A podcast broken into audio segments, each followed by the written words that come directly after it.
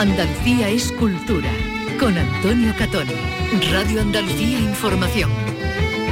Buenas tardes en este día para la eliminación de la violencia hacia la mujer. Hoy, pero siempre, en realidad, intentamos que nuestro contenido pues, no pierda de vista la aportación de las mujeres, es decir, de la mitad de la sociedad, en la historia, en la vida, en la cultura, en definitiva.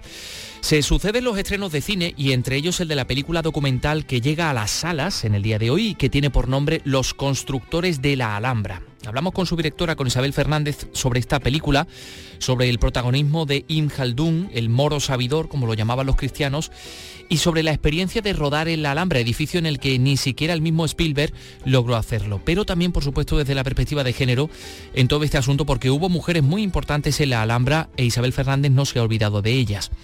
Un libro, Salvo mi corazón, todo está bien, que su autor, el colombiano Héctor Abad Faciolince, vino a presentar a Andalucía la historia de un sacerdote que tiene trazas de un personaje real, un hombre entre la vida y la muerte, que ocupa el papel de padre, del padre ausente en una familia capitaneada por las mujeres como tantas que hay en su país. Y un disco, lo nuevo de Dorantes, Identidad. Carlos López pudo hablar con, con el genio lebrijano, con David Peña, eh, y nos contaba que es un repaso por seis momentos de su vida que han tallado su identidad. Nos decía, revivo mis recuerdos y los transformo en sonidos, en música. Así que vamos a compartir un tiempo jugoso para la cultura en Radio Andalucía Información en esta hora que tenemos por delante con la realización de Miguel Alba y la producción de Ray Angosto. A disfrutarla.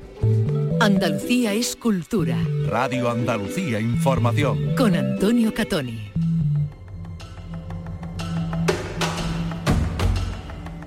Soy el visir y el cronista del reino. Yo os puedo contar todo lo digno de ser recordado. La Alhambra es un centro de poder. Hay una dinastía que necesita mostrar su solidez. Todos nos maravillamos ante la belleza de la Alhambra, pero probablemente poco nos cuestionamos cuál es el sistema de valores, de creencias, las historias de fidelidad, de talento, de venganza que hay detrás de tanta belleza. Hoy se estrena en Granada el largometraje documental Los constructores de la Alhambra, que combina elementos de documental con reconstrucciones, con efectos digitales y es una historia que está basada en la experiencia y en la vida del cronista del siglo XIV Ibn al-Hatib. La historia de un sabio, ese moro sabidor, el hombre más sabio de la península ibérica, el, el único que tuvo dos vidas porque no dormía por la noche y dos muertes porque tuvo como en fin, primero lo mataron y después incluso hasta lo, hasta lo quemaron. Fíjense cómo es la historia de Ibn al-Hatif. Todo comienza en 1362, en el Diwan, en la Cancillería Real de la Alhambra, donde nacen esas ideas que se convierten después, que dan lugar a este Palacio Poema. Estamos con Isabel Fernández, la directora que se encuentra en nuestra emisora en Granada y a quien damos ya la enhorabuena. Isabel, ¿qué tal? ¿Cómo estás? Pues bien, muy emocionada, muchas gracias por, recibirme y muy emocionada porque hoy es el día en el que mostramos un trabajo en el que ha participado muchísima gente de Granada a, los directamente afectados, o sea que vamos a ver qué tal. Bueno, luego, luego hablaremos del lugar y de la, y de la hora. ¿Por qué somos, porque hemos sido hasta el momento tan perezosos para, como decíamos, para no ir más allá, para Mm, eh, bueno, pues quedarnos un poco en la contemplación y no intentar descubrir esa maraña de ideas que hay detrás de la Alhambra? Pues no tengo ni idea. Ah, esa pregunta me la, me la, estuve yo haciendo mucho tiempo. Yo soy ah, una, una, enamorada del arte andalusí, del arte eh, en general, pero, pero del arte andalusí, porque creo que es una cosa única que, tenemos en, España. ¿no? Eh, es, un, es un valor que si tuviesen otros países europeos ah, tendrían, enfocarían potentemente su cultura a visualizarlo y porque está demostrando lo único que ha sido España a lo largo de los siglos como, como puente de cruce de culturas. Entonces, bueno, sí, mm, habiendo visitado tantas veces la Alhambra, intentando entender ah, cuál era el sentido de ese edificio, pensando siempre que era yo la que no, no hacía bien la visita o que me despistaba en algo, cuando lo comenté con con Antonio Malpica, en concreto, que es uno de los, de los referentes a, nivel del estudio y del conocimiento del, edificio, pues me cuento es que no, hay muchísima, muchísima investigación, se sabe mucho del edificio, pero no, no se comunica. Y el por qué, pues no sé, esto mm, no sé si tiene que ver con nuestra historia. No, no nos ocupamos mucho ¿no? de hablar de nuestra historia. Ah, tenemos como un poco de complejo de inferioridad, no solo respecto al andaluz, sino a todo en general. No somos un país que brille por eso, diría. Y aquí está esta propuesta tuya, la de los constructores de la Alhambra, que va precisamente, que incide en este punto. Em, eh, ¿Dónde nace tu enfoque de la película, del largometraje documental que yo creo que es casi lo mismo que preguntarte cómo te enamoras de Ibn al-Hatib. Bueno, yo soy una documentalista que llevo, muchos años trabajando.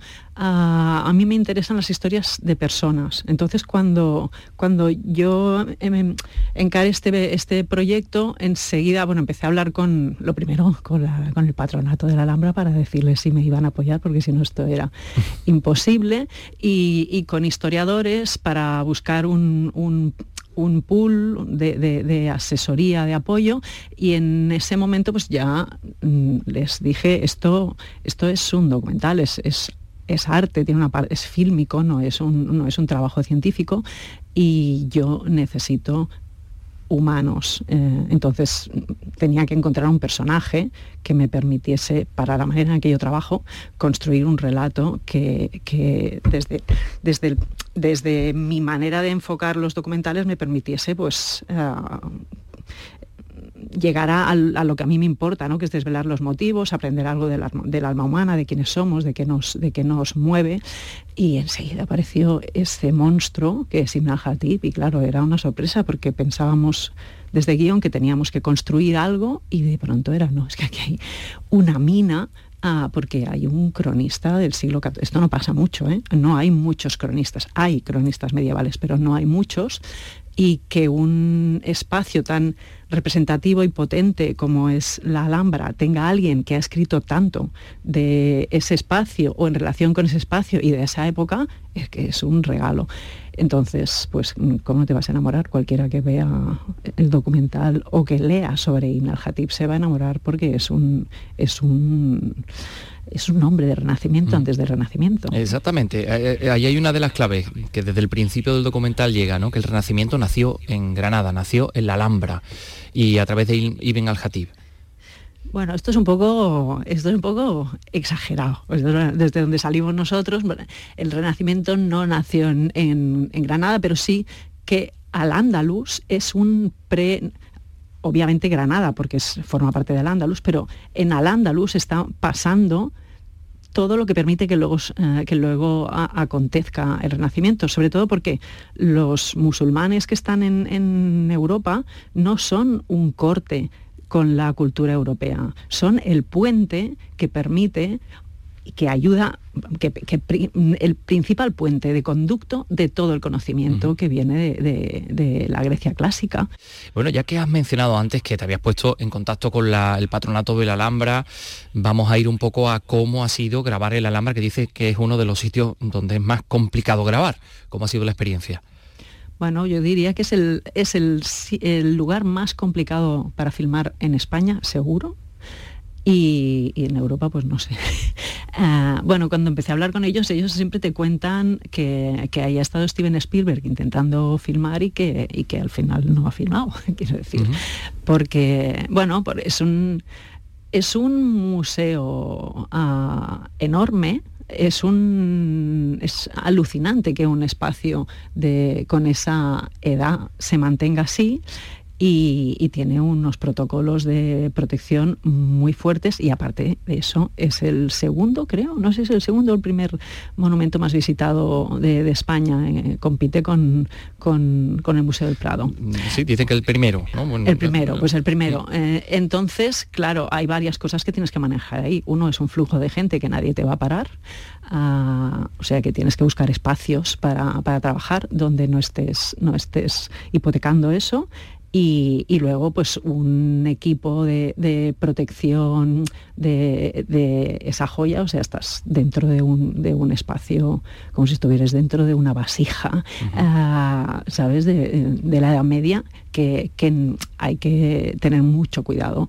en cómo te mueves por ahí. Y los equipos de filmación, y en este documental que hay mucha ficción, son equipos agresivos. Eh, entonces, pues sí, hemos tenido que trabajar ahí mucho al detalle con el patronato de la Alhambra, que han sudado mucho, porque nosotros estuviéramos ahí dentro rodando, eh, para, para hacer lo posible. ¿Cómo hacer que el mundo nos comprenda y que nos recuerde? ¿Cómo resistir y dejar huella cuando ya intuyes que tu poder se está apagando? habéis utilizado o habéis, eh, digamos, hecho participar de este proyecto a muchos actores eh, mm, musulmanes o de lengua árabe, ¿no? Ahí, por supuesto, está Amer Waket, que es el actor francés de origen egipcio, que ha encarnado a Ibn al-Khatib y cómo ha sido el trabajo con, con ellos. Bueno, pues con Amr que lo conocía a través de una amiga, porque yo cuando empecé a, pensar en el casting, pensé, bueno, esto tiene que ser gente, gente musulmana, ¿no? Porque me tienen que ayudar a mí a que yo haga una película que no sea ridícula para los musulmanes. Quiero decir, nosotros somos españoles, el equipo es español, pero esta película tiene una ambición de, de llegar bien a todo el mundo. Entonces eso, eso ya era importante, ¿no? poner a un, falso musulmán ahí, que además me sirve de puente. Amr ah, es, es un actor súper carismático, muy potente. La primera vez que hablé con él, eh, él no sabía mucho de Ibn al-Hatib, pero leyó cuatro líneas y, se identificó con el, con el personaje por, por toda esta cuestión que tiene de, eh, Mm, de navegar entre diferentes disciplinas, de ser un pionero, de, confrontarse al, sistema también un poco. Y, bueno, pues eh, yo diría que AMR ha sido un pilar en el que yo me he apoyado mucho llevando esta, este trabajo que para mí ha sido un desafío grande porque yo no he hecho películas así de bestias. Mm. Que más de una ocasión a lo mejor te dicho, oye, mira, esto no es así, ¿no? Esto no lo plantees de esta manera porque esto resultaría increíble. No, no, no, no, no tanto eso. No, no, es que los dos hemos entrado como en una experiencia un poco mística, ¿sabes? Trascendente. Los dos éramos las dos personas que estábamos como muy, te voy a decir así, enchufadas, ¿no? Con el, con, con ese mm, haber entrado en ese, o intentar entrar, yo creo que, lo hemos conseguido, él sobre todo, y yo pues desde detrás de cámara, eh, espero que también, eh, en, ese punto ah, Mm, de, querer alcanzar lo etéreo que está guiando eh, el trabajo de, esta gente que, idean, diseñan y acaban construyendo esta mm. obra fantástica. Em, em, ya que hablas también de lo etéreo y del aire, que tiene también un capítulo muy, muy particular, eh, el aire sanador, ¿no? que eh, de alguna manera pues, se convierte en una medicina para todos los que ocuparán el famoso Maristán, que está recién restaurado, por cierto, ¿no? y que también aparece casi al final. ¿no? Em, pero, y, también has hablado de, ese misticismo en el que te has dejado llevar, que también tiene una importancia tremenda, el, sufí, el sufismo, eh, la participación de todos esos actores en, en esa, en esa y que un poco pues eh, también está en el origen del final de Ibn al-Hatib porque ahí tenemos a dos personajes que son muy importantes. Yusuf primero que nos causa ternura, pero el hijo, pero Muhammad V, eh, pese a que nos regala una alhambra maravillosa, porque la que conocemos es la, la que él procuró, pues eh, no sé, mm, ¿qué podemos pensar de él? Un, loco, porque además al final se carga, permíteme utilizar esta, esta expresión, a, quien ha sido su, mentor y a quien lo ha protegido. Sí, sí, pero no, es un loco. Ah, yo, a mí me gusta, bueno, y, yo, creo que esta historia tiene muchos tintes shakespearianos. Ah, mm, a mí me gustaría que se vieran que los personajes no son blancos ni negros, estamos hablando del poder. Ah, entonces, mm, bueno, obviamente nuestro personaje es Hatip, que además es el que relata y nos permite contar una historia que es personal, pero también tiene una subjetividad, porque estamos contando desde él. Esto hay que tenerlo en cuenta, ¿no? Si hubiese una crónica firmada por Mohamed V sería distinta, seguramente. Uh, Mohamed V es un visionario, es un político mm, tremendo, ah, es, un, propagandista extraordinario también de ese mismo sí, pero todos lo son, ¿no? Lo que pasa es que, es un genio, o sea, Mohamed V es un genio eh, y, es un político. Eh, entonces, tiene su plan, visiona ah, lo que tiene por delante y yo creo que ahí es un poco Ibn al-Hatib el que pierde la cuerda, porque estamos hablando de una, de una sociedad, estamos hablando del siglo XIV, pero se parece mucho podemos hacer una transpolación a, los tiempos que vivimos. Estamos hablando de un periodo en el que hay una crisis de sistema muy fuerte. Entonces, uh, Ibn al-Hatib viene de un tiempo en el que Ah, bueno, pues todo funcionaba de acuerdo a unos preceptos. Y, Mohamed V tiene un intento de, asesinato, se marcha, a su padre lo han matado, a otros los matan entre en medio. Y cuando él regresa, tiene muy claro cómo va a, salvar eh, ese reino y lo hace. Y no solo lo hace, sino que convierte a, Granada en una potencia económica súper importante en Europa. O sea que a nivel, a nivel político es un personaje que no tiene discusión.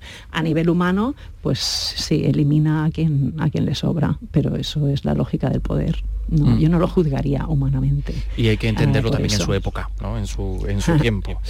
Mohamed V, que nos regala esos palacios, el palacio en concreto de, de los leones y toda esa, toda esa maravilla eh, creada por él. Ahora todo esto nos ayuda a ver la Alhambra de forma distinta. y ahora pienso yo un poco en la sala de Comares y pienso en el Palacio de Carlos V y digo, pues es verdad, son distintas. ¿No, Isabel? a mí me gusta que, me diga eso alguien que, es andaluz y que ha visto la peli, que, que tú la has visto ya, porque ese era, ese era el reto, ¿no? También la Alhambra es un edificio que, aunque cuesta mucho rodar en él, se ha filmado mucho, se ha filmado de una manera ah, distinta, más... Ah, más a nivel informativo y reportajero, por lo que ya hemos comentado, pero también era un reto decir, bueno, que te metes en un sitio donde ha filmado muchísima gente eh, y, tienes contar algo distinto. Y bueno, nosotros hablamos, hablamos mucho del proyecto poético de construir un edificio que en realidad es poesía. Nosotros hemos intentado hacer una, una película, o sea, trasladar eso. Ellos lo metieron en, un edificio, que es una cosa física, y nosotros hemos intentado trasladar ese espíritu a, la película y, si se ve de otra manera, eso para mí es súper importante, porque creo que es empezar a ver las paredes con el alma humana que hay detrás, porque al final todos los objetos son resultado de una mente de una mente de un ser humano. Entonces, ese era el desafío. Y ahí está el desafío. Y hay, hay dos mujeres, dos mujeres importantes en esta historia, ¿eh? Eh, que también además cobran, cobran cierto protagonismo. Fátima, la que es eh, madre de Yusuf I, abuela de Mohammed V, y la médico, que además tiene una, participación muy especial en los, o, al menos, digamos, en esa reconstrucción que habéis hecho con, Ibn al-Hatib, una cercanía muy, muy importante y una. Le habéis dado también un, protagonismo a la hora de crear el Maristán, ¿no? Mm-hmm. Ah, yo soy mujer. Eh, y la historia, la historia de la humanidad está contada por los hombres. Entonces, bueno, podemos creernos que siempre han sido los hombres los que lo han hecho todo y las mujeres han estado en segundo plano y ahora empezamos a sacar la cabeza, o puedes creer que, como los hombres habéis estado escribiendo la historia durante toda la historia de la humanidad, pues el trabajo de las mujeres eh, se, ha obviado un poco. Mm, entonces, nosotros buscamos, uh, buscamos un personaje femenino ah, que fuese relevante y, um, ah, es una persona a la que Hatip dedica textos eh, y nos cuenta que es poetisa, ah, se habla de que eh, puede haber colaborado con él en la redacción del, Tratado de la Peste, que es un libro súper importante. Eh, entonces, pues nos volcamos en reflejar esa parte de una sociedad que aunque cuando hablamos del medievo pensamos que es más retrasado, ah, siempre pensamos que nosotros vivimos en el momento más avanzado de los tiempos y en todos los aspectos no, obviamente tecnológicamente, sin discusión, pero pero, hay que mirar al pasado con los ojos, con, no con los ojos del presente y sin tantos prejuicios. Y respecto a Fátima, Fátima es la abuela de Yusuf I. Fátima es un personajazo de muchísimo poder porque, porque es, está acompañando a muchos reyes que van matando, pero ella sigue allí. Es un personaje de poder indiscutible. Sí, eh, no, pues que está aquí Carlos López también, nuestro compañero, que quería preguntarte precisamente por ese aspecto, ¿no? Del Exactamente, el, papel de la mujer en el papel de la, de la, mujer, que bueno, que lo centréis sobre todo en, en una figura concreta, ¿no? Sí, bueno, una figura concreta porque si, si he de buscar más necesito más tiempo y ya le había dedicado bastante. Y hay que decir basta en un momento. Al, proyecto. No, bueno, a este proyecto ya le había dedicado bastante tiempo, ha costado mucho a hacer este proyecto. Hay mucho, mm. muchos años de investigación y de trabajo para tener un guion que fuese, que fuese interesante y que a la vez no fuese discutible a, nivel científico.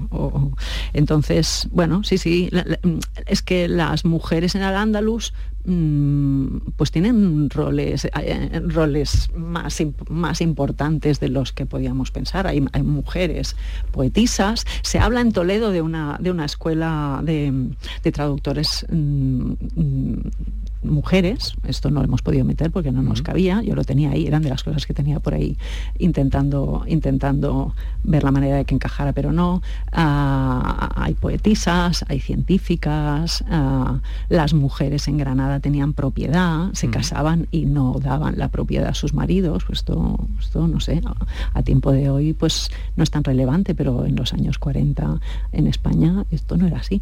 No sé cómo lo habéis hecho con el vestuario, con el mobiliario, con la cerámica. Eh, bueno, todo, todo este, esto que rodea, ¿no? para, claro, que, tan, que, es tan importante para situarnos en ese periodo histórico. Porque además permíteme que añada que la ropa parece que está vivida. No, claro, claro. no, es ropa de estas que uno se pone y dices tú, madre mía, esto no... no de hecho, recreáis, incluso el proceso ¿no? de, construcción físico del palacio sí, sí. Tenemos un equipo de arte. Yo he tenido un equipo de arte, es que todo lo que te digas poco. Eh, nos hemos pasado brutal. Ellos han comprometido, son unos artistas. Uh, Miquel, que es, eh, ha sido el director de arte, Virginia Serna ah, de, vestuario. Mm, esa parte en esta película tiene tanta importancia como, como pueda tener mi trabajo. Ella me decía, no, pero es porque tú nos has guiado. Pero, pero realmente desde el principio se comprometieron tanto y es, es un trabajo complicado porque te vas a un tiempo en el que no hay referencias.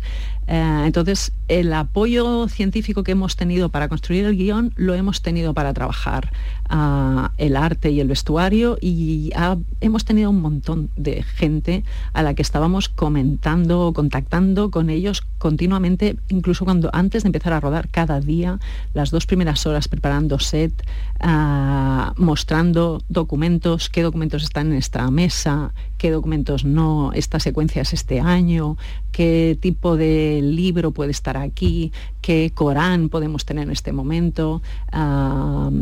y, bueno, y Virginia, sí, sí, sí, esto, pero tremendo, pero flipante, o sea que nos encantaría a todos volver a hacerlo. Obviamente el equipo de arte se lo ha pasado bombísimo. Se nota que, lo habéis disfrutado porque lo estáis haciendo disfrutar y lo decimos quienes, quienes hemos tenido ya la suerte de ver esta, esta película documental. Bueno, vamos a tener posibilidad de ver los constructores de la Alhambra y de disfrutarla. Isabel Fernández, muchísimas gracias por estar con nosotros. Enhorabuena, disfruta mucho de esta noche granadina. Muchísimas gracias a vosotros y, y espero que lo disfrutéis también. Un abrazo. Un abrazo.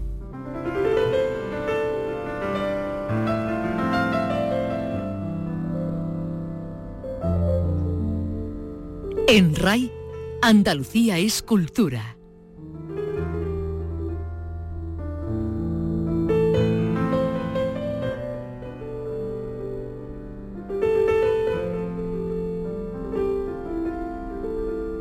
Es lo nuevo de Dorantes, Identidad. Carlos López hablaba con David Peña.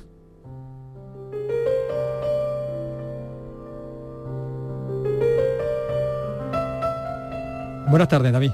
Buenas tardes. Bueno, acabas de publicar en plataformas tu último trabajo, este de que estamos hablando, Identidad, aunque es un trabajo que echó a andar en la Bienal de 2020. Sí, sí, sí. Es decir, que es un trabajo que primero ha sido espectáculo durante dos años aproximadamente y ha hecho, digamos, el recorrido inverso, ¿no? Sí, la, idea era esa, o sea, yo lo tenía claro desde el principio, el hecho de que eh, al hacer un espectáculo o un, sí, un concierto en, donde yo estoy continuamente improvisando, donde estoy creando y estoy, pues requería de un ejercicio por mi parte también, ¿no? De un hacerme al, momento de, estar ante mi piano y empezar a, soltar, ¿no? Entonces yo creo que yo no lo había hecho antes, sí que improvisaba, en mis conciertos suelo improvisar mucho, pero el hecho de sentarte y empezar a componer eh, en el momento requería un, un rodaje. Entonces yo sabía que que el, concierto que quería dar y sabía el tiempo que, necesitaba. ¿no? Hablas de improvisar, de improvisar, componer en directo, ¿hay alguna diferencia? Hay una diferencia, ¿no? Se trata de, porque claro, eh, componer, también estructura y, componer incluso armonía con la melodía y, todo, ¿no? Aunque yo siempre llevo en el bolsillo, eh, como digo, eh, partes que, la puedo sacar en, el caso de que por lo que sea me encuentro un día, ¿no? Algo menor, en blanco, lo que sea, siempre tengo mi recurso, ¿no? Pero intento componer sobre la marcha, ¿no? En el momento, sí, claro. Estructura, rítmico, la parte rítmica también, el concepto, ¿no? ¿Influye el espacio? ¿Influye el lugar donde estés? ¿Influye el público que tengas? Influye todo, influye todo, sí que influye la acústica de la sala, ¿no? Que, que suelo cuidarlo también mucho, busco, bueno, las veces que que, voy a, tocar siempre me voy un tiempo antes para estar en la sala y acostumbrarme a la acústica, acostumbrarme al piano, y influye todo, claro. Sí que influye. Curiosamente, David, este es tu séptimo disco, creo, y sin embargo es el primero en solitario, eso, y grabado en riguroso directo. ¿Por qué ahora? Pues no, no, no sabría decirte. Yo creo que, que que vino, vino la idea, vino la, no sé, mi cuerpo lo ha pedido, y, o mi mente, o no, no sé, y, se, me vino la idea y empecé a, hacerlo, ¿no? No sé por qué, no sé el motivo, no sé, necesidad o no sé, no tengo ni idea. Es curioso porque es un álbum que habla de tu evolución vital. Sí. Y has necesitado una evolución vital para crearlo, para hacerlo, ¿no? Era lo más cercano a mí, era lo más real, ¿no? Yo, eh, el ejercicio este de estar ante el piano a sola y empezar a, crear con el público al lado, yo necesitaba algo, un motivo que, sea muy mío, ¿no? Y está claro que la identidad es algo como, yo digo, como si fuera mi sombra, ¿no? Que siempre está conmigo, ¿no? Y que, me acompaña y que incluso se va desarrollando continuo, ¿no? Va en, continua evolución, ¿no? y creo que era el motivo perfecto para yo estar sola ante mi piano y empezar a, sacar cosas de mí. ¿no? Cuando dices estar a sola ante tu piano es que estás solo con el piano, ¿no te da cierto vértigo? Eh, sí, claro, hay un vértigo, hay un vértigo. Hay una, hay una soledad, ahí no te puedes resguardar de nada, y estás tú solo, ¿no? y ese vértigo eh, al principio siempre pasa, ¿no? Los primeros minutos uno es consciente que, hay un público que tú estás solo, que incluso ninguna microfonía ni reverb que te pueda eh, disfrazar ni nada, ¿no? Eh, eh, es tu sonido, el sonido que tú tienes de tu piano y tiene un vértigo, pero a, los pocos minutos ya em, empieza a, a, irse todo y empiezo a encontrarme, ¿no?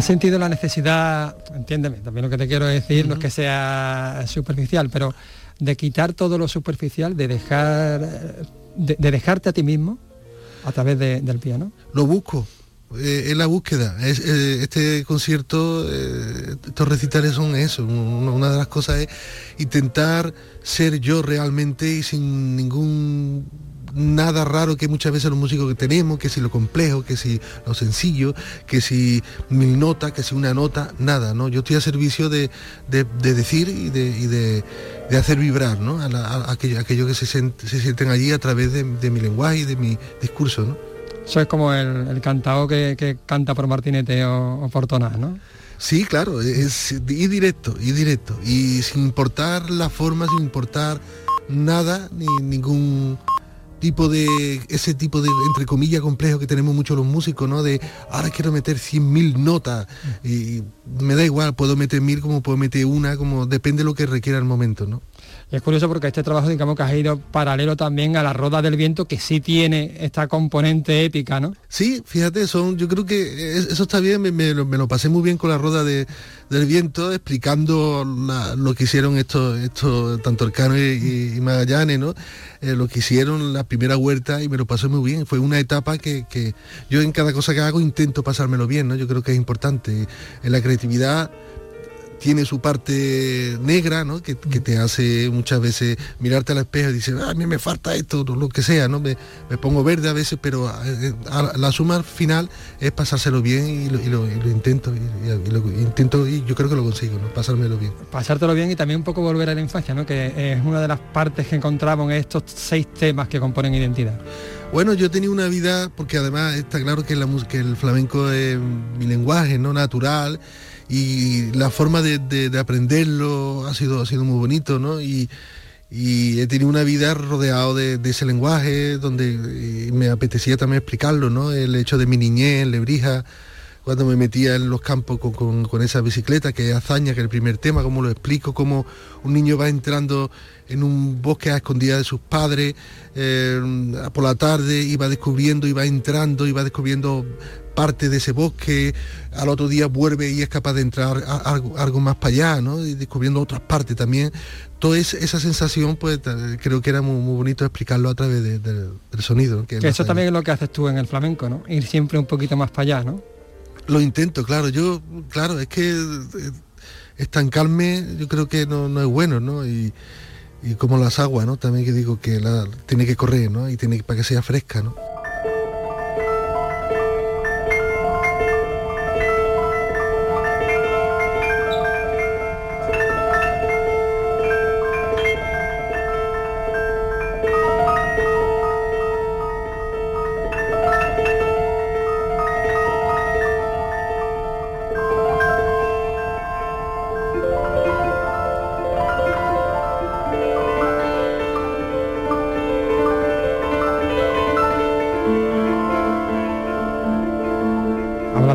Pero también está Corredera, que es una calle creo de Nebrija.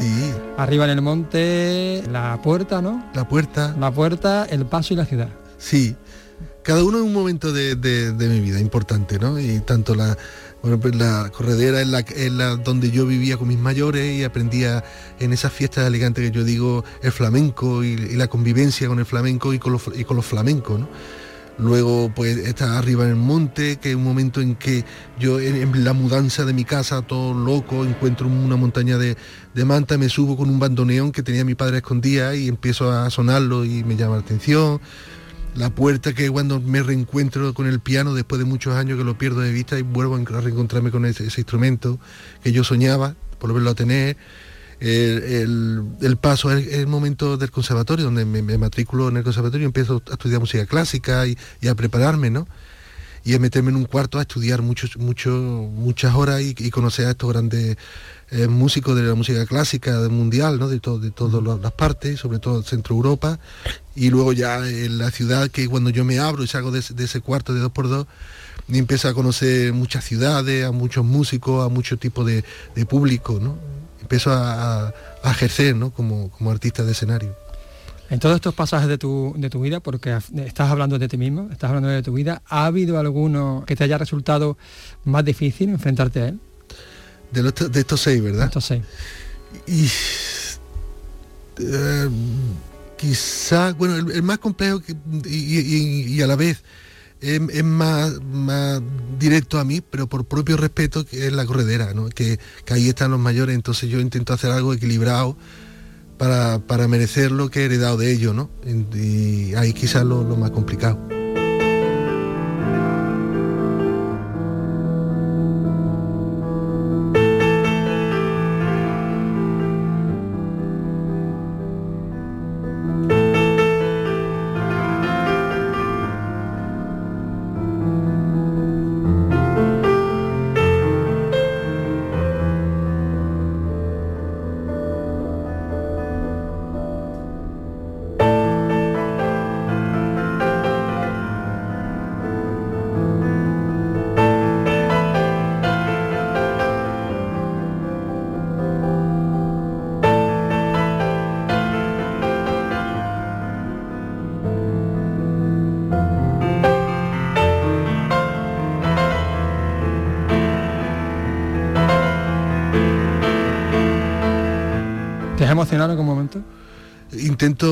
Emocionarme siempre, es mi actitud, ¿no? Yo creo que hay que estar en la vida buscando la emoción y, y estar abierto a ello, sí. También incorporas en el, en el disco físico que saldrá también pronto, creo, ¿no? En noviembre. El, en noviembre el 8, que, que lo, lo, estreno en Tenerife, en el auditorio de Tenerife, el 8 de, de noviembre, sí. También incorporas un, una versión de Orobroy, ¿no?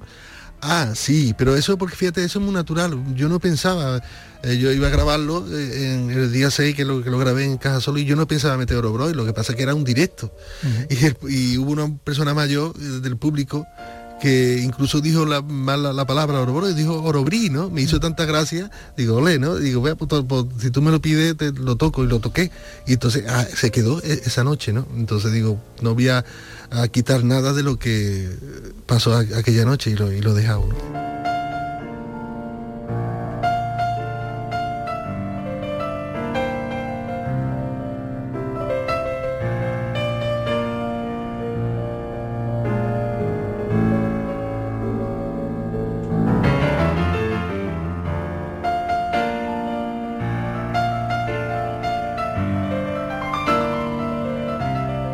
Personalmente, no sé si tiene un poco también lo que estás comentando mm. tú, Anilo, de, de, de, lo que comentas, que, que descubres otros otros compositores, mm -hmm. otros músicos, eh, lo comentamos antes, ¿no? A mí me suena, eh, bueno, desde Michael Nyman, desde Dobrak, desde Debussy a, a, a Perrates, ¿no? Es que decir, sí. todo, todo está aquí. Y no sé si tú también lo, lo asumes, tú también lo reconoces eso, ¿no? Sí, claro, yo, yo reconozco lo que sí que es importante que, que salga natural, ¿no?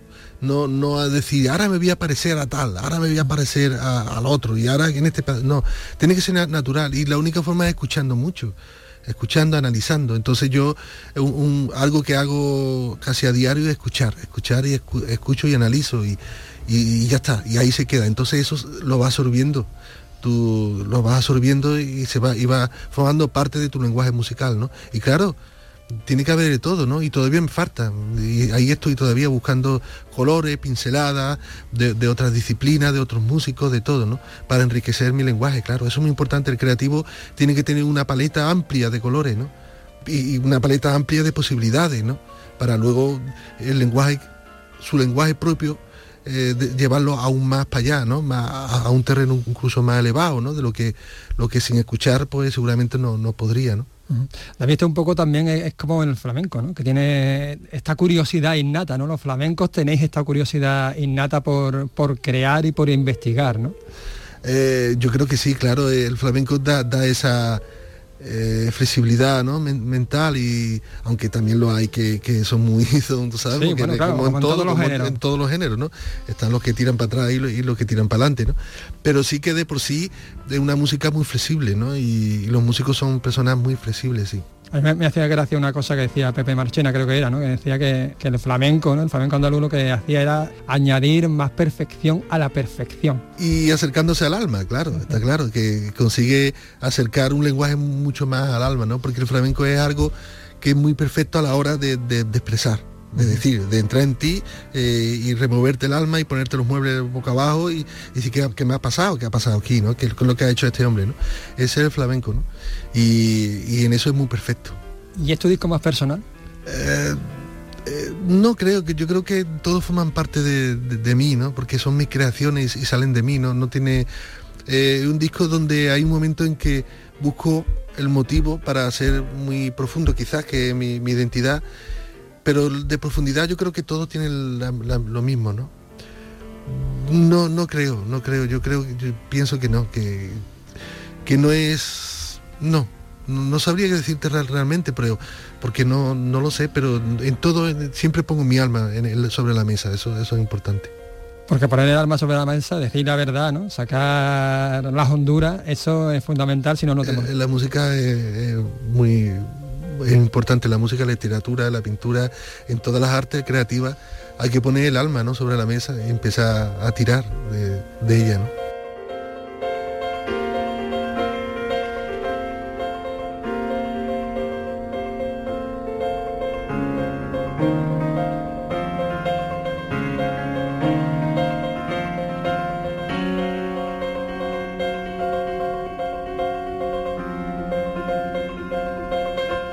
Sé si eres consciente, los que no somos tú, somos conscientes de, ello, de que eres una de las grandes figuras ya del flamenco, que estás haciendo historia.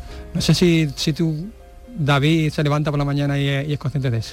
No, no soy consciente de eso, no, no soy una persona que esté pensando en eso, todo lo contrario, siempre me busco fallos, siempre estoy eh, buscándome allí donde puedo buscar la, la red del grito para, para, para ser mejor, ¿no? No, no soy consciente. Yo me levanto, hago mi trabajo, intento hacerlo lo mejor posible busco estudios y no, incluso me, me, violenta un poco, ¿no? Pensar esas cosas, ¿no? Yo, yo sigo trabajando y sigo a mi ritmo y intento hacer, ser muy creativo, que creo que y voy descubriendo cosas de filosofía también nuevas, de rollo.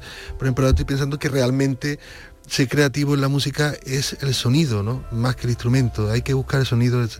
La creatividad en la música eh, mm, tiene que abrirse mucho más la mente, ¿no? Hay que buscar, me da igual, pero yo quiero usar los sonidos, estoy en ello ahora, ¿no? Usar los sonidos, me da igual, yo tengo un, digo que tengo un tendedero en mi casa que me encanta el sonido que tiene, como una puerta, como, como una mesa o como una bicicleta, lo que sea, ¿no? Pero los sonidos me, interesan mucho más a la hora de expresar, ¿no? No solamente un instrumento, ¿no? Interesante eso que, que, comentas, ¿no? Yo creo que, que te, ayuda a ser más creativo y, y, y poder encontrar mucho más camino, ¿no? Y ahí estoy, eh, en esa historia ahora. Bueno, pues esperemos que se convierta también en otro próximo álbum. Nosotros de momento nos vamos a quedar con tu identidad. Quizás el, eh, disco más desnudo de David Peña Durante. Eso sí. Muchísimas gracias por estar aquí con nosotros. Nada, un placer.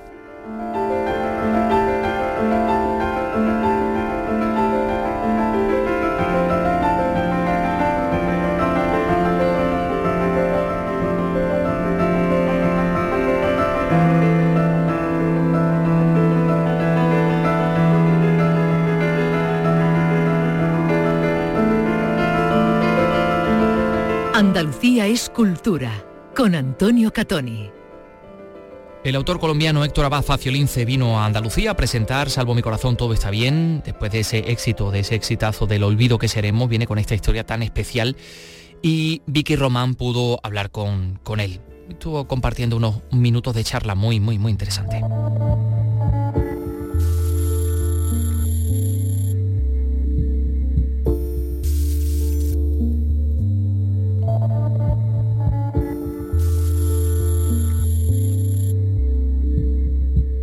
Doctora Baza Ciolince, ¿qué tal? Bienvenido. Muy bien, muy contento en Sevilla, gracias por invitarme. Bueno, nosotros encantados de tenerte aquí con esta novela, Salvo mi corazón, todo está bien. Un título tomado de un poema, de un soneto, al final de un soneto que, repite el protagonista, Córdoba, eh, el gordo, un sacerdote enfermo de corazón en espera de trasplante, y que es una frase que en su boca y en esas circunstancias en las que se encuentra, mm, pues ya dice mucho de su carácter, ¿no? De ese gran hombre en todos los sentidos con el que nos vamos a encontrar, ¿no? Sí, eh, ese poema en Colombia era bastante conocido, sobre todo en el siglo pasado. Mi padre lo solía recitar, el protagonista del libro lo recita. Y es un poema, es un soneto eh, bueno, muy clásico, pero muy, muy agradable. A mí me parece un, soneto muy bonito de Eduardo Carranza y el último verso es ese. Salvo mi corazón, todo está bien, que puede tener sentido figurado naturalmente sobre el corazón simbólico, el amor, pero, en el, caso es, en este caso es el corazón literal. Totalmente. Bueno, porque su historia, la historia de, del gordo, de Córdoba, del padre Córdoba, nos va a llegar casi 30 años después de, su muerte a través de un narrador, de, de Lelo, amigo y colega, otro cura sin sotana, que ha vivido con él pues casi un matrimonio sin, sexo, porque ahí no ha faltado el amor y, la complicidad ¿no? entre ellos, en dos décadas, ¿no? Sí, sobre todo ese amor tan especial que tiene la amistad. Eh, la novela habla mucho de la amistad, también de la paternidad, pero para mí era importante que el narrador fuera un gran amigo del gordo, alguien que lo conociera íntimamente y tenía que ser entonces también otro otro cura, otro sacerdote que hubiera hecho el seminario con él, que hubiera vivido en su misma residencia y que lo conociera íntimamente. Mm. Y ese otro cura es quien toma apunte, ¿no? como él dice, sobre esos recuerdos compartidos, destinados a, en principio, otro amigo del protagonista también, Joaquín, eh, que igualmente está sufriendo en ese momento complicaciones cardíacas, lo que lo, hermana todavía más y hace que lo entienda casi mejor, porque aquí el corazón es un gran protagonista más allá de lo, de lo metafórico, ¿no? Como decíamos. Sí, es una novela en la que el corazón está presente todo el tiempo, incluso en el diseño. En la portada, En la portada, el corazón físico, es, es decir, es alguien que está esperando un trasplante de corazón. En circunstancias muy especiales porque se ha ido a vivir a una casa sin escaleras para no forzar su corazón, donde viven dos mujeres, mucho más jóvenes que él, que, tienen, que tienen tres niños. Entonces él, como se acaba de ir, el padre de familia acaba de, de, tener un divorcio con, con la mujer, con Teresa, pues él llega un poco a ocupar el lugar del padre no solo del padre en el sentido de sacerdote, sino del padre de familia. El pater familia, ¿no? El pater familia, sí. Bueno, esos recuerdos de ambos son los que van completando esa historia ¿no? del protagonista, de ese sacerdote que, está inspirado, y lo, reconoces, en un personaje real, un cura al que acabas mencionando al final con, nombre y apellido, ¿no? aunque sea a pie de página, pero quiere decir que hay un personaje real que lo inspira. ¿no? Sí, la novela es también un trasplante de la realidad a la ficción. el, el la persona real se llamaba Luis Alberto Álvarez, era un gran crítico de cine, un conocedor de la música clásica, de la ópera en particular, que fue muy importante en Medellín porque nos enseñó a ver cine y a oír música clásica en años donde la violencia era lo que imperaba en Medellín, la grosería, la vulgaridad. Él era una persona que además de ser cura, eso para mí no era lo más importante, eh, fue alguien que nos transmitió, nos contagió la pasión y el entusiasmo por, por, la cultura, por la lectura, el cine y la música. Porque bueno, la novela reivindica ¿no? a todos esos hombres que en Colombia llevaron a cabo o llevan a cabo ¿no? esa labor humanitaria y humanista, ¿no? sobre todo humanista, se cubre eh, desde la iglesia, ¿no? comprometidos, solidarios, pese a los obstáculos puestos a veces desde la misma superioridad. ¿no? Sí, eh, como la novela está dedicada a mi madre, que era muy creyente, muy católica, yo no lo soy, yo soy, eh, yo soy, yo no soy religioso, pero quería, porque mi madre, a mi madre la crearon dos sacerdotes que eran como sus padres, quería escribirle a ella una novela donde los curas no quedaran mal, como en muchos otros de mis libros. Aquí quedan bien, eh, porque son dos hombres, sí, perseguidos por la jerarquía. Frentados a ella. sí. Eh, pero ellos defendiendo su manera de vivir eh, su vocación, su vocación profunda, tanto como seres humanos como como sacerdotes, en la cultura y en la enseñanza. Mm, esa otra parte negativa que dicen, ¿no? la parte que queda mal está simbolizada bueno, en, ese, en ese obispo de Medellín, luego cardenal, innombrable, porque no dices el nombre nunca, pero también basado mucho en alguien muy real. ¿no? Sí, es alguien que no nombro, pero que algunos podrán reconocer que fue un personaje realmente nefasto para Medellín, que hizo muchísimo daño a las personas, pero también a la ciudad misma y a la cultura, por su intransigencia, por su fanatismo, por su intolerancia y porque persiguió a los mejores curas que hacían labores en los barrios valiosísimas y él por envidia, por celos de su misma popularidad, los trasladaba de un sitio a otro, los perseguía, los molestaba. Sí, fue una figura muy mala y bueno, él aparece tal como era. Tal como era, aunque no lo nombre porque se va a reconocer. Bueno, en aquellos duros años 80 y 90, como dice el ¿no? Del narco, de la guerrilla, eh, una parte de la jerarquía católica, como dice el ¿no? De, simbolizada en él, contribuyó a ese, a ese daño también desmantelando esa labor parroquial que, tanto hacía. Contribuyó mucho al deterioro de la ciudad, al abandono de los muchachos. En Colombia hay un gran problema de paternidad. Eh, más del 40% de las familias son mujeres solas que crían a sus hijos sin padre, sin marido y bueno, muchas veces era el cura de la parroquia el que, el que ejercía esas funciones también de padre en un barrio, sobre todo en los barrios populares. pues este jerarca no los dejaba. Lo que frenaba que esos chicos, ¿no? Sin figura, sin referente paterno, acabaran eh, con, la, guerrilla o que acabaran con, en el narco, ¿no? En los cárteles. O sicarios, o en la delincuencia común. Y de hecho esos niños y adolescentes abandonados, muchos terminaron en eso. Y todavía hoy yo creo que están un poco a la deriva, abandonados sin Dios y sin ley, como se dice. Bueno, el, cine, decías antes, nos, pues, tiene también muchísimo protagonismo en esta historia al ser una de las pasiones del protagonista, ser el cine uno de sus juguetes, ¿no? que es lo que se lleva películas Y, discos, y, por su trabajo también como crítico de cine, como divulgador, que ha habido figuras eh, eh, en, Colombia que desde, desde la iglesia pues han dedicado, como decían, ¿no? a eso, ¿no? a la divulgación divulgación eh, cultural y, al estudio del cine. Eh, mm, cine que ciertamente en muchos lugares difundieron los sacerdotes. Hay nombras también a, Manuel Alcalá en el caso de Sevilla, ¿no? en el Cine Club Vida, ¿no? al jesuita. Sí, a mí me hablaron de ese, de ese sacerdote, creo que aquí fue bastante conocido y hay hombres incluso de la política, me parece, un compañero de Felipe González que hablaba de la influencia de ese padre Alcalá en su formación intelectual, en su formación como y en el amor por el cine. Encontré curas de este tipo, sí, en Italia, en México. El padre Arpa, ¿no? En Italia, ¿no? Como amigo de Fellini, hasta de Pasolini. Sí, que el gordo llegó a conocerlos, cuando, porque el gordo real estudió en Italia y llegó a conocer a estos curas, casi todos jesuitas, como también el de, el de Sevilla, que me gustaría mucho conocer más a fondo, porque solo encontré referencias así perdidas, pero lo quise poner. Eh, y también en México había un gran amigo de Luis Buñuel, que para él fue muy importante y era un, era un, monje dominico, me parece. Eh, sí, el eh, ateo con él. sí, ahí mismo el ateo que con el cura se entiende y hablan de la Virgen. Bueno, ese tema en Sevilla daría para mucho.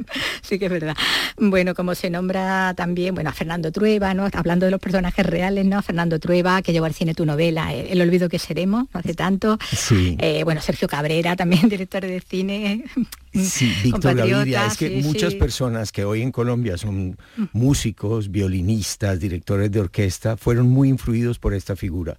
No solamente la gente del cine, como Víctor Gaviria o, Sergio Cabrera, sino también mucha gente de la música, que son críticos de música o músicos en sí mismos o directores de orquesta, fueron muy influidos por la figura del gordo. Entonces están presentes los reales y también está Fernando Trueba porque él en su diccionario del cine eh, pone a, Luis Alberto Álvarez como uno de los grandes críticos en español de, cine. Bueno, una novela donde también se reflexiona mucho sobre, sobre el sexo, más bien sobre la falta de él, ¿no? Sobre el celibato, la castidad, ¿no? Todo esto que, eh, que en el caso, por ejemplo, bueno, que ellos lo están viviendo, en el caso de, Córdoba, ¿no? Con, ese, ese, momento en el que se ve eh, metido en una familia y empieza a echar de menos eso, ¿no? Eh, no tanto el sexo como la, la paternidad, algo que también se le tiene prohibido, ¿no? Igual que... Sí, con muchos de los curas que hablé me decían que el verdadero sacrificio o el más grande, más que a la sexualidad, era renunciar a ser padres, padres de familia, a tener una familia y a ejercer la paternidad. Eso era la, la gran carencia y la gran renuncia que, de la que ellos me hablaban. Entonces cuando el gordo entra en esta casa, que es como un cuerpo, y él entra como si fuera el espíritu, eh, como si a esta mujer le volviera el alma al cuerpo cuando él entra en la casa, eh, ha sido educado de una manera muy platónica, de división alma-cuerpo y muy cartesiana. Y él al entrar ahí se da cuenta de que esas dos cosas deben ir unidas, son una unidad y que a él le ha faltado que él le ha faltado cuerpo en su vida. Eh, digamos que ha tenido cuerpo sobre todo para algo que le gustaba mucho y en lo que nos hicimos muy amigos, que fue en grandes comilonas. perdón por pero eh, le ha faltado, es decir, lleva 35 años sin que nadie le, roce una mano, sin que nadie lo toque.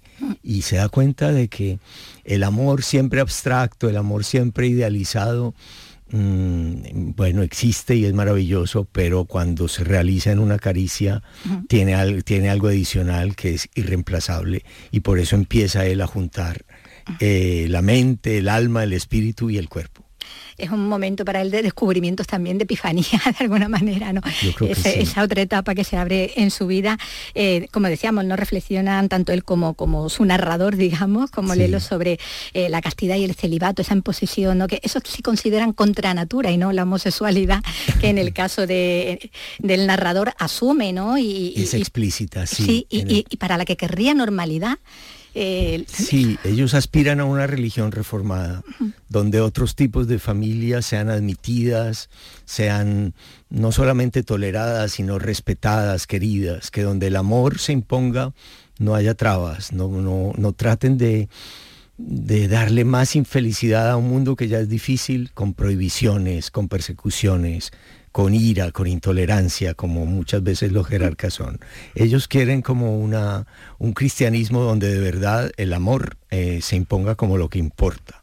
Y, no, y no la persecución a tipos de amor porque parezcan menos habituales o menos normales. Eso no es así. Ellos son distintos. Diferentes. Y se enfrentan, bueno, como decíamos, ¿no? a ese obispo que, que, persigue, en su caso también, aparte de, que, persiga a Córdoba por, por, o que persiga a otros por envidia, o en este caso también la homosexualidad, pero con mucha hazaña, tanta hazaña como hipocresía, ¿no? Por otra parte, ¿no? Sí, sí, porque el innombrable, eh, bueno, ejercía su homosexualidad al parecer muy activamente pero como pasa con muchos homosexuales en las jerarquías de la iglesia, son los más homófobos que hay. Más inquisidores luego. eso es bastante paradójico, pero eso, eso ocurre muchas veces, sí. Y estos pobres pues se vieron perseguidos. El uno, el gordo, simplemente porque ejercía su apostolado a través de la cultura, del cine y de la música, pero le parecía bueno que la ópera son obras de amor o frívolas o, eh, o disolutas como el Don Giovanni de Mozart y el otro, que era un profesor de Biblia, pues bueno, también lo persigue por, por denuncias sobre su supuesta o real homosexualidad. Bueno, y se habla también del matrimonio, aparte de la familia que decíamos antes, ¿no? De ese, de ese deseo, ¿no? De, ejercer eh, realmente como padre, ¿no? En el sentido más literal, eh, también sobre el matrimonio, ¿no? Y ese momento en el que Teresa dice que lo mismo que se están perdiendo las vocaciones eclesiásticas, el matrimonio parece también que, puede desaparecer, ¿no? sí, que por lo menos el matrimonio con la mujer abnegada que va a dedicar su vida al hombre y que solo va, a pensar en el otro y en hacerle feliz y fácil la vida al macho, que se pueden ir olvidando, que ese tipo de matrimonio también está desapareciendo. Eso tiene ya también fecha de, caducidad. sí, que tiene fecha de caducidad. Que si quiere aprovecharlo, que corra, porque se va a ir acabando muy pronto. En vía de extinción. Bueno, pues se habla de, todo esto en esta, en esta novela, Salvo mi corazón, todo está bien, eh, con ese relato ¿no? en torno a la vida de, este personaje, de este gran personaje, como decía en todos los sentidos, eh, que nos ha traído Héctor Abad Faciolince y que ha dedicado, como, como él decía, a su madre, ¿no? Este, esta novela. A mi madre sí. Y el título está, bueno, tomado de un soneto que si quieres te lo digo. Sí, de memoria, ¿no? De memoria, sí. Ay, qué bonito, pues sí, quiero escucharlo. Bueno, queremos escucharlo. Soneto con una salvedad de Eduardo Carranza. Todo está bien, el verde en la pradera, el aire con su silbo de diamante, y en el aire la rama dibujante, y por la luz arriba la palmera. Todo está bien, la frente que me espera, el agua con su cielo caminante, la boca húmeda, el labio húmedo en la boca amante y el viento de la patria en la bandera. Bien que sea entre sueños el infante, que sea enero azul y que yo cante, bien la rosa en su claro palafrén. Bien está que se viva y que se muera, el sol, la luna, la creación entera, salvo mi corazón, todo está bien. Bueno, qué lujazo. qué lujazo. No voy a preguntar lo que es palafrén, como María Darlis, ¿no? Sí, como María Darlis, pero tuve una duda en un verso. Sí, pero bueno, nada, nada, nada. No, no pasa nada, bueno, lo tengo La tenía marcada, ¿eh? tenía marcada la página ah, la de... marcada. Ah, bueno, a ver. Eh, Ah, es el rojo húmedo en la boca amante. Bueno, pero es que lo he hecho de memoria, ¿eh? que no tenía el libro ni cerca. pues Tora se lo he dicho, muchísimas gracias. Ha sido un placer contar con, esta visita tuya. Muchas gracias, Vicky. Muy contento de haber estado aquí. Muy amable.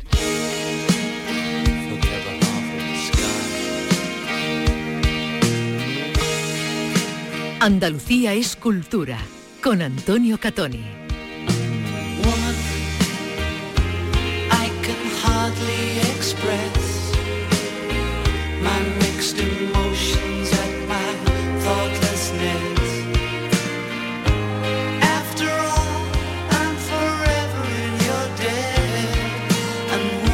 Un día que tiene a la mujer como argumento, como argumento importante de peso. Un canto a la mujer es esta canción de John Lennon que les vamos a dejar. Nos vemos el lunes. Adiós, adiós, adiós, adiós.